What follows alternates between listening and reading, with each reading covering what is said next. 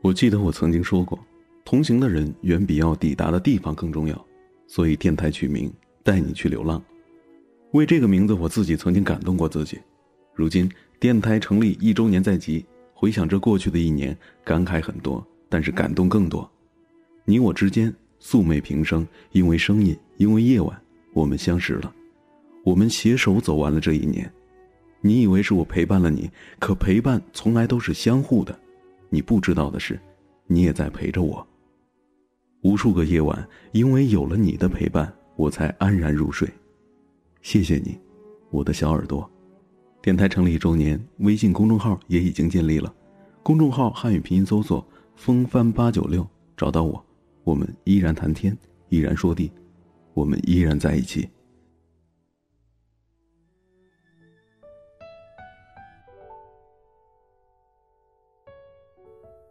大家好，我是风帆。今天要带给大家的故事来自宋小军的文章，名字叫做《我盛放的年纪》。谢谢你能来。我十四岁那年，我妈给我收拾房间呢，从床底下翻出一封情书，是一姑娘写给我的。我妈如获至宝，从头到尾反反复复读了三十好几遍，然后抄起擀面杖冲出来追打正在用竹竿粘知了的我。在屁股上挨了一记擀面杖之后，我拔腿就跑，瞬间就跑到了三里之外。我在野地里看蚂蚁搬家，一直看到了天黑，才不情不愿的回家了。这时候我妈气儿已经消了，问我说：“知道我为什么打你吗？”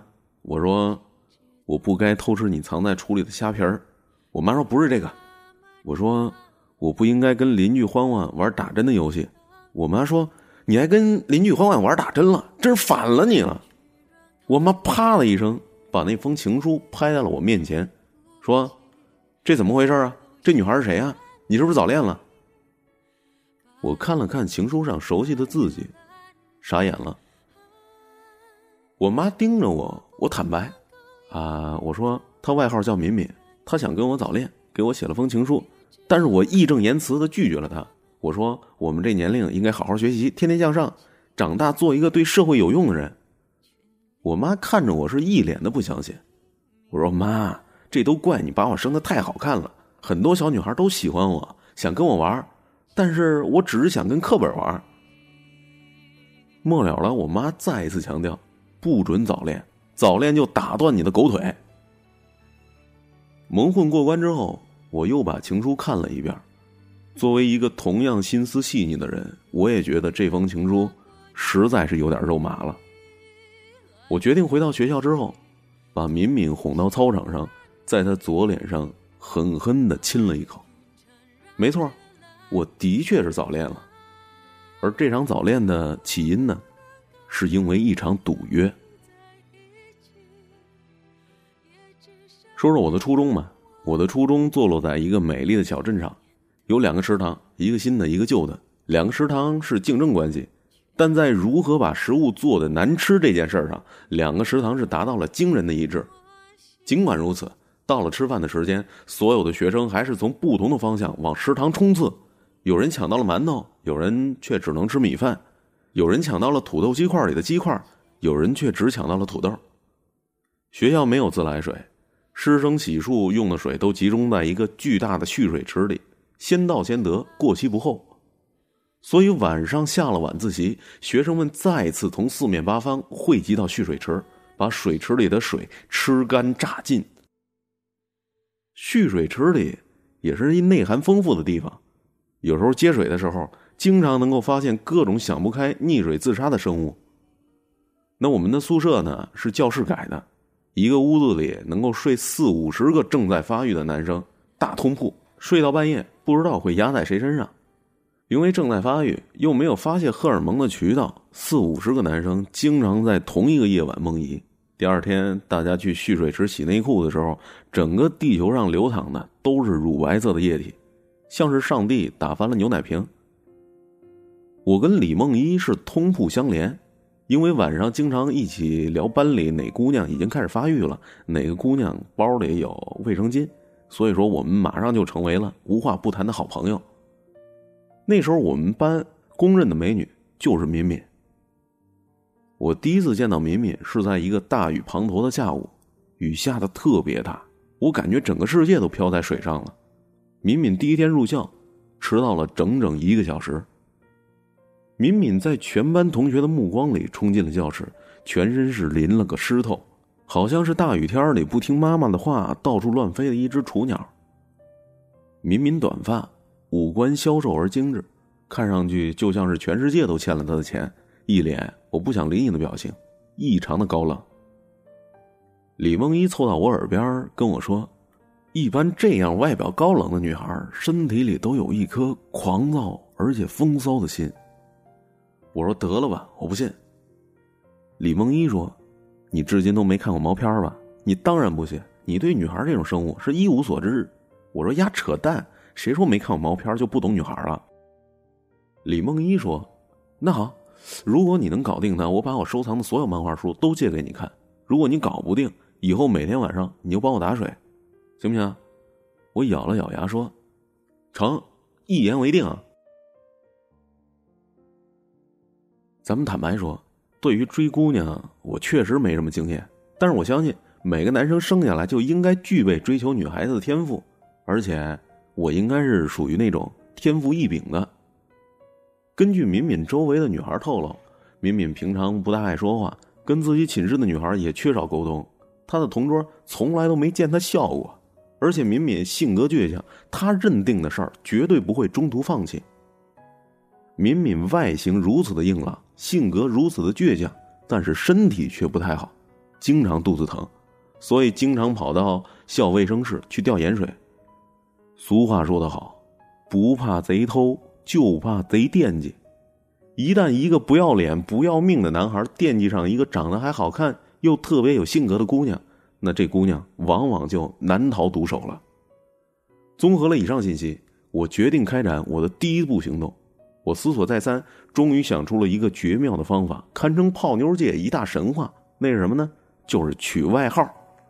这个外号一定要贴切，但又不能太难听；一定要朗朗上口，但又不能流于表面。我穷尽了一个十四岁少年所有的心智，终于想出了一个绝妙的外号。一个凉风习习的夜晚，敏敏从校卫生室走出来，准备回宿舍。这是一个平常的夜晚，但终将因为接下来发生的事儿而变得不平常。我几乎是从天而降，拦在了敏敏的去路上。敏敏依然高冷的看着我，丝毫没有害怕。我咳嗽了一声：“ 大汉，季敏敏，我给你取了一外号，就叫花生米。”说完之后，我转身就走，留下了敏敏一个人站在林荫道上，莫名的背影。晚上我回到宿舍，李梦依就问我：“哎，怎么样了？”我说：“一切尽在计划当中，我已经成功了一半了。”李梦依说：“我就不信你能追上敏敏。”你要是能追上她，我弹小鸡鸡给你看。我嗤之以鼻，我说你就等着弹小鸡鸡弹到死吧。那敏敏的噩梦呢，从此也就开始了。敏敏正在专心听课，黑板上老师正在讲《观沧海》，一张纸条像传球一样传递给了敏敏。敏敏打开一看，上面写着：“花生米真好吃。”课间操，同学们在操场上集合，我跑到敏敏身边，将一句。花生米为什么那么好吃？留在了风里。敏敏回到座位上，打开铅笔盒，铅笔盒里满满的是一堆生的花生米。敏敏一开始并不理会我，就当这事儿没发生过。直到一个月之后，班里所有的人都知道敏敏叫花生米了。敏敏再听到有人叫她花生米，脸色都开始变了。李梦一就问我了：“你小子干嘛给敏敏取外号叫花生米啊？”我让你搞定她，又没有说让你给她取外号。我冷冷的一笑：“ 你懂个屁！”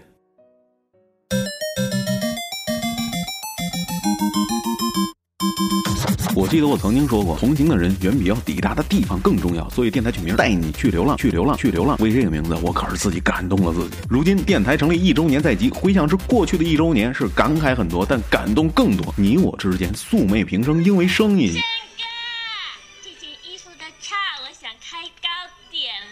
因为夜晚。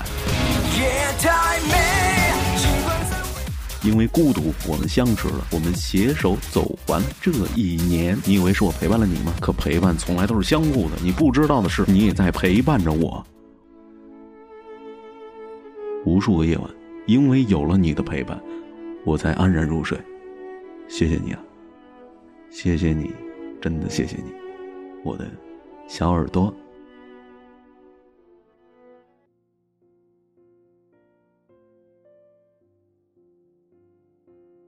又是一个晚自习，天气很热，知了在树梢上卖命的叫着。下课铃响起，我迫不及待的跑到了小花园里，借着灯光找知了的幼虫。喂，我惊讶的回头，发现敏敏站在身边看着我。这是他第一次正式跟我说话，我有些吃惊。他看着我，声音还是冷冷的。我问你，你为什么叫我花生米啊？我反应了半天。才反应过来，我这才发现，原来面对敏敏，我还是挺恐惧的。然而，我说出了我平生最漂亮的一句话：“我说，我叫你花生米，只是想跟你多说说话。你那么好看，想跟你说话的人那么多，我总得别开生面一点，是不是？”敏敏也愣住了，很久都没说话。他看起来像是生气了，我连忙补充。哎，你如果你觉得不公平，你可以叫我嘎嘣豆啊，花生米我爱吃，嘎嘣豆我也爱吃。敏敏冷哼了一声，转身就走了。我看着他的背影，可以确定，他脸上有那么一丝丝的笑意了。我心里莫名的兴奋，也许只是为了我要把李梦一所有的漫画书都赢过来，我忍不住跑出去吹风，恨不得脱光了在学校里裸奔三圈从那天开始，嘎嘣豆和花生米正式建交。李梦一问我进展的怎么样啊？不知道为什么，我却不想告诉李梦一，也不想和他分享想要裸奔的那种莫名的快乐了。我只是跟他说：“你有没有发现花生米真的挺好看的？”李梦一切了一声：“切，废话。”我心里暗暗的想。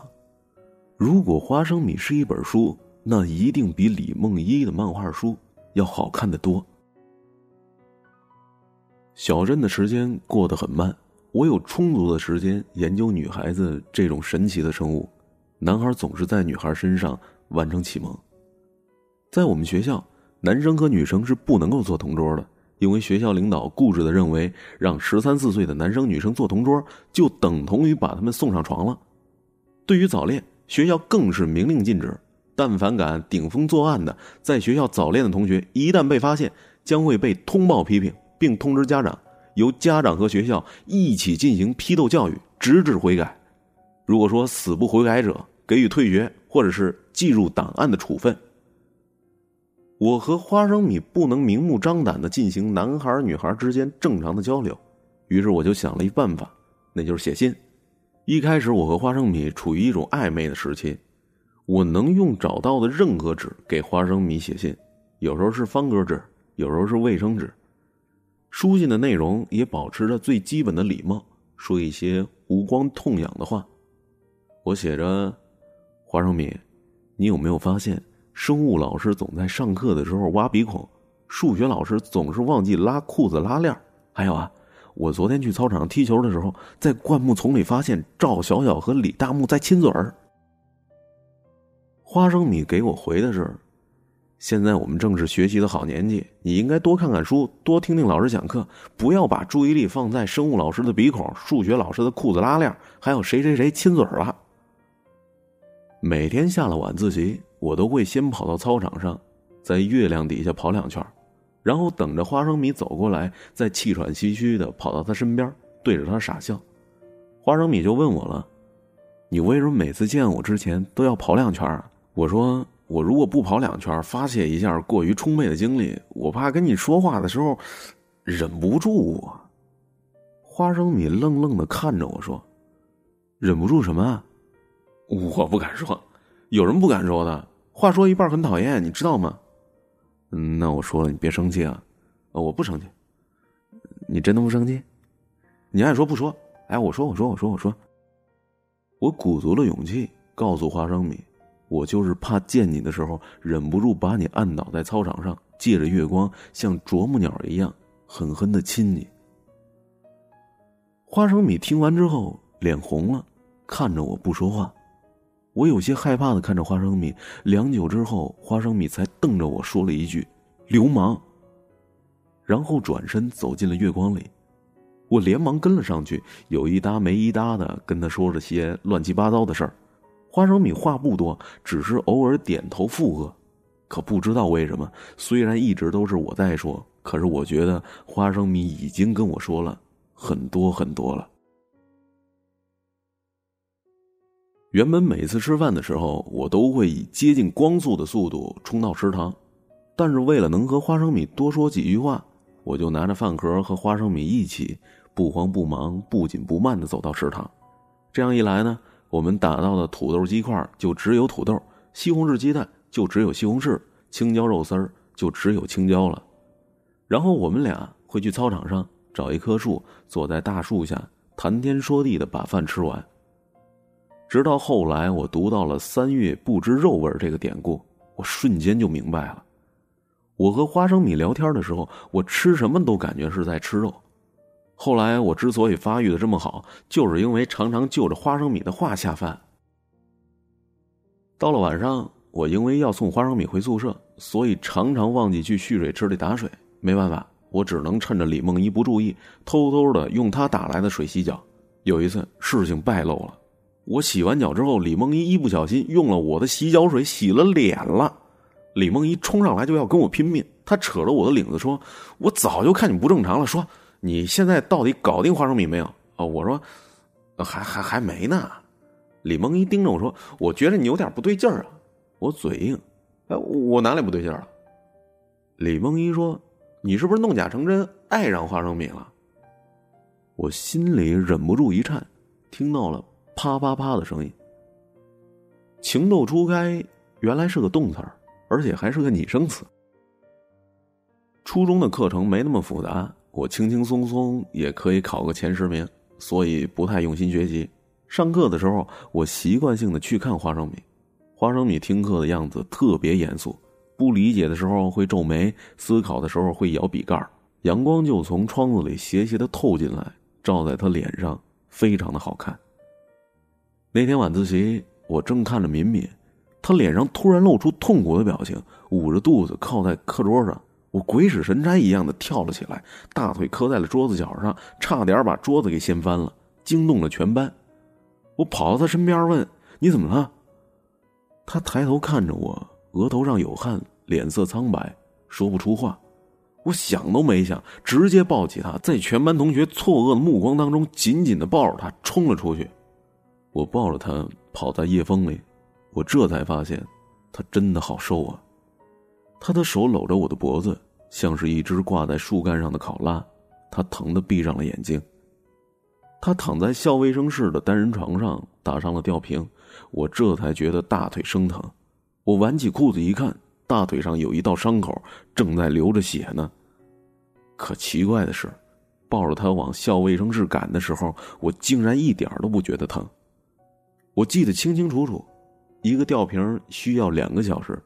那天晚上花生米要吊两个，我看着药水透过透明的细管流进他的血管里，他苍白的脸上慢慢恢复了血色。他看着我，脸上露出了笑容。我几乎从来没有看过花生米笑，但那个笑容，深深的印在了我的脑海当中。笑得这么好看，就不怕遭天谴吗？校卫生室的阿姨帮我清理了一下大腿上的伤口，消毒止血。我疼的是直咬牙。花生米躺在床上，侧过脸问：“疼吗？”我傻笑的摇头说：“不疼，不疼。”那天晚上，我们只是相互看着，没有说很多的话，却又好像什么都说了。要知道，男孩女孩之间有些话是很难说出口的，但是落在信纸上就不一样了。从那之后，我给花生米写的信内容发生了变化。花生米给我写：“我盛放的年纪，谢谢你能来。我想见你，但又怕见你。我知道你未必永远都是我的，但我还是愿意，永远都是你的。后来被我妈翻出来的那封情书，就是那时候写下来的。谁能想到，如此高冷的花生米，内心竟然如此的酥麻敏感？女孩还真是复杂的生物。由于书信的内容实在是太过于肉麻了，加上我们俩又是赤裸裸的早恋，为了掩人耳目，我们不能堂而皇之的传递情书了。所以说我选了一支天然不刺激的小信鸽，也就是花生米的好朋友茉莉。而传递情书的工具就是一本厚厚的课外阅读。我们把情书夹在课外阅读里，通过小心歌茉莉大摇大摆的互相传递着。我兴奋异常，这好比就是古人的鸿雁传书啊，带着一股情深款款的柔情蜜意。花生米呢，也开始称呼我为嘎嘣豆。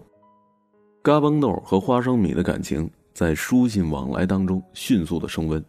与此同时，写情书的副作用就出现了，我的作文水平得到了极大的提高。我的作文经常被当成范文当众朗读，每每这个时候，我都会和花生米对望，共享这个世界上只有我们两个人知道的秘密。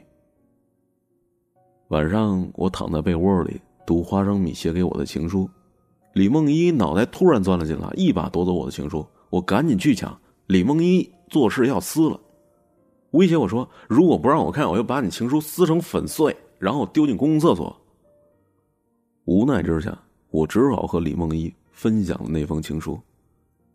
李梦一看着情书，小鸡鸡都硬了，忍不住感叹：“真是骚啊！”我不乐意了，你说谁骚呢？李梦一啧啧称赞：“想不到你还真的征服了花生米。”我说：“这叫互相征服。”第二天的时候，李梦一把他收藏的所有漫画书都借给了我，可是我的心思却全都在花生米身上。对漫画失去了兴趣。我和花生米开始了轰轰烈烈的早恋，我们有说不完的话，分享一切可以分享的。我甚至担心即将到来的暑假，那么久见不到花生米，真不知道我会不会因为想念而精神崩溃。下了晚自习，我送他回宿舍的路上，偷偷的拉了他的手。他头发上有香味儿，呼吸的时候胸脯起伏。害羞的时候，习惯性用手拨开额前的头发。我在操场上把花生米推到一棵树下，我按住他，他靠在树干上。我们头顶有蝉鸣，风从树梢的缝隙当中穿了过来。我狠狠的亲了他，像是在他嘴巴上盖了一个章。我知道总有一天，我还会在他身上插上一面旗，宣布他就是我的。我紧贴着他，他呼吸紧促，胸脯柔软，我劈头盖脸，小弟弟坚硬，我们两个笨拙的亲吻着。从那之后，我们的关系就更进一步了。那时候我已经开始写诗了，班里有很多女同学喜欢我的诗，经常跑过来跟我探讨朦胧诗和婉约派，我乐在其中，跟女同学翻看我的诗集。不知道为什么，我明明知道花生米就在旁边看着，却故意笑得嘻嘻哈哈，和其他女同学打打闹闹。花生米终于忍无可忍了，有一天径直的走过来，撕碎了我的诗集。所有人都惊呆了，我也惊呆了。花生米把我的诗集撕成了粉碎，扬起来之后转身跑了出去，留下我一个人看着飞舞的纸片，愣在了原地。这孩子气性也太大了！我在同学们诧异的目光当中追了出去。花生米跑到树下大哭，我心里也不高兴。我说：“你有话好好说行吗？干嘛当着全班同学的面撕碎我的诗集呢？那可是我的命根子呀！”花生米含着眼泪，咬牙切齿的看着我：“你以后要是还写诗，我们就别好了。”我呆住了。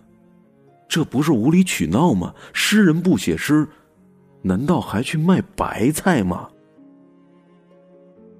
今天故事就先讲到这儿。预知嘎嘣豆还有花生米的故事后续是怎样的，请继续关注咱们的尾巴，继续关注风帆啊！明天咱们继续讲。匆匆那年，我们究竟说了几遍再见之后再拖延？可惜谁有没有爱过？不是一张激情上面的雄辩。匆匆那年，我们一时匆忙撂下难以承受的诺言，只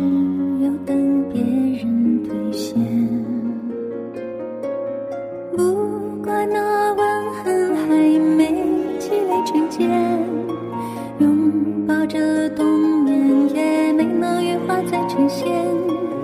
不怪这一段情没空反复再排练，是岁月宽容恩赐反悔的时间。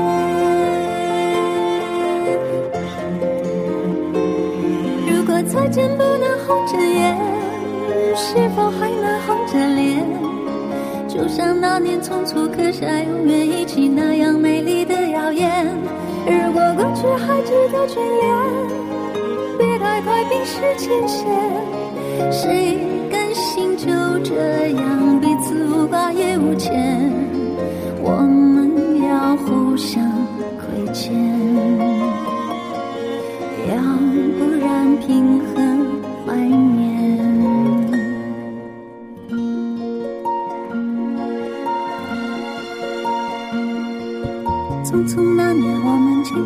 少世面，只爱看同一张脸。那么莫名其妙，那么讨人欢喜，闹起来又太讨厌。相爱那年，活该匆匆，因为我们不懂顽固的诺言，只是分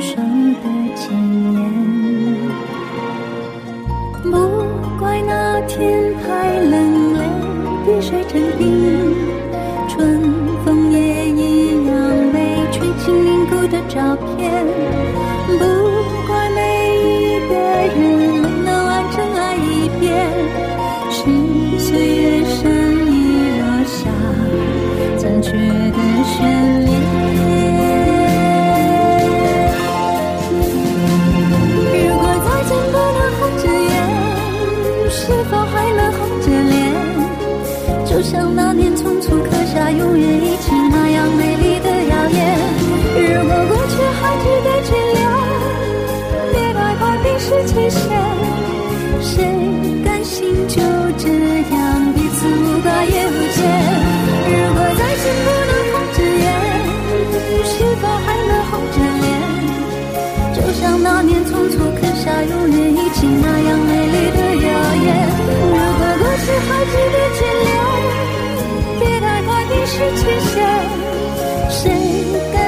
就这